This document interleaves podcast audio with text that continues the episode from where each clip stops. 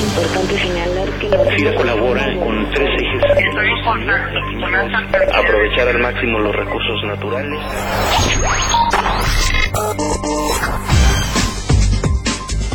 Bienvenidos a FIRA Informativo este lunes 23 de diciembre de 2013, en la recta final ya para terminar este año y para los que aún no se han ido de vacaciones, estas dos últimas emisiones tendremos un recuento de los sucesos más importantes de este 2013, mismos que hemos compartido en 48 emisiones del podcast institucional que como todos ustedes saben, pues tiene como objetivo mantenernos actualizados e informarnos sobre el quehacer y las principales líneas de actuación institucionales.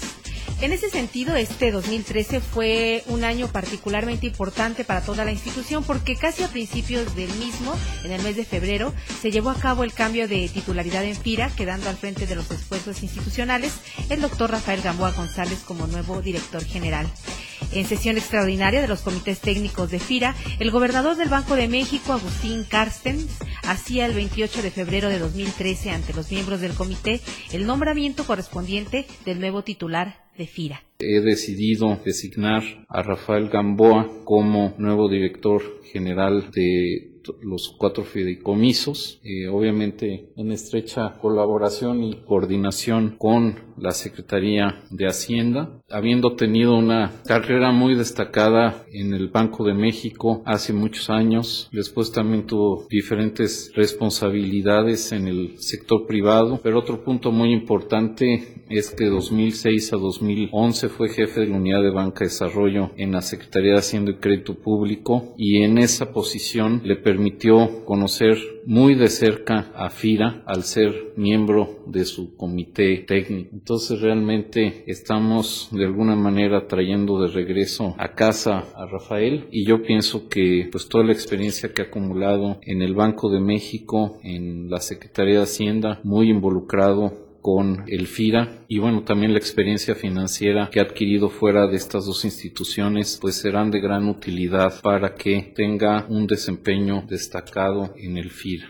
De igual manera, durante nuestra emisión número 9 del 8 de marzo, Josefina Mendoza Arteaga, directora de Administración, nos comentaba los avances y logros que en materia de equidad de género ha tenido nuestra institución. En 2004 eh, la participación de la mujer representaba apenas un 30% del total del personal y ya al cierre del 2012 representa un 37%. Pero lo más relevante es el crecimiento que ha habido en los últimos ocho años de la participación de mujeres en puestos de mando, ya que se ha duplicado de 2004, que era solo el 7%, y actualmente representa un 14% de la participación de las mujeres en puestos de mando. En nuestra emisión 16 del 6 de mayo de 2013 y ante el alza intempestiva de diversos productos de la canasta básica, Mario Alberto Lamas Nolasco, compañero especialista, hoy jubilado de la institución, nos comentaba la influencia de la gestión de FIRA para contrarrestar la volatilidad de los precios de los productos agropecuarios. Yo creo que expandiendo los apoyos a programas no coyunturales, sino de largo plazo, tales como la eficientización del riego, energías renovables, agricultura protegida en escalas rentables, la agricultura sustentable, y el uso racional de insumos agropecuarios, pero sobre todo también desarrollar la infraestructura productiva en todo el sureste mexicano, donde hay una gran oportunidad de expandir la frontera agrícola. También en el mes de junio de este año se llevó a cabo el curso de agronegocios FIRA 2013 y nuestro compañero Fernando Floriuk nos comentó sobre los beneficios que representa este curso para la institución y para el sector. Y el enfoque es ese, cómo eh, utilizar adecuadamente los instrumentos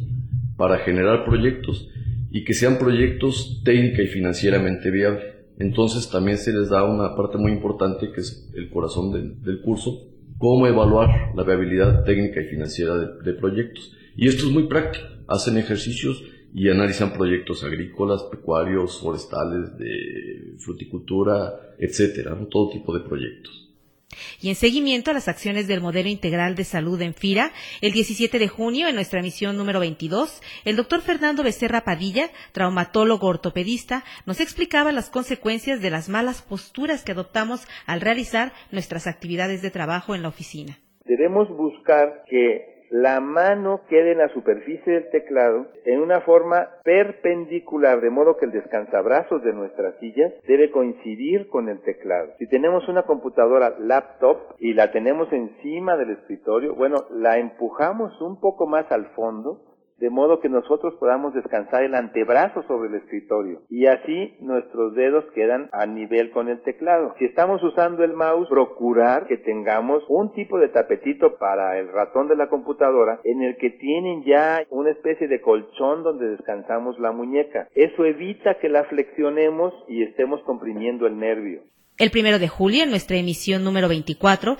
el director general de FIRA compartía con todos nosotros el reconocimiento y la felicitación del Great Place to Work Institute al haber designado a FIRA por cuarta ocasión como la mejor institución de gobierno para trabajar en México. El valor, desde luego, de este premio está en reconocer pues, la calidad de los procesos que se tienen en FIRA.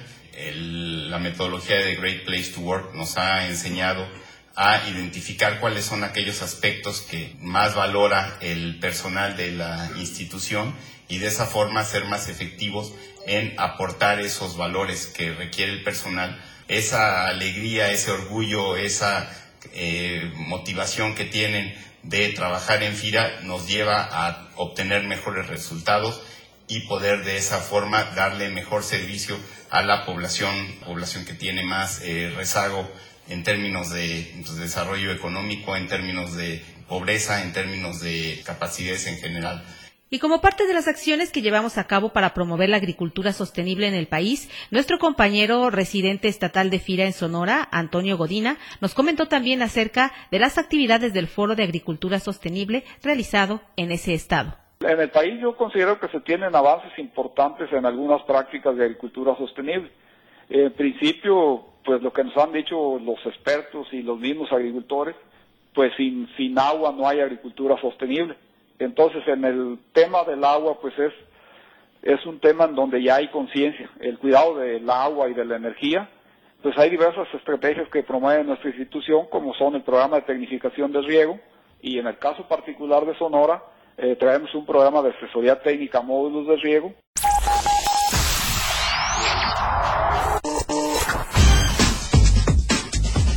Y bueno, hemos llegado hoy al final de esta emisión especial de Anuario 2013. La segunda y última parte de este mismo anuario la estaremos difundiendo el próximo lunes. Y por lo pronto, pues deseamos a todos ustedes que puedan gozar con sus seres queridos de estas festividades navideñas. Y nos despedimos deseando una buena semana de trabajo, seguros de que sus actividades de esta semana contribuyen de manera fundamental en el cumplimiento de nuestra misión institucional. Hasta la próxima semana.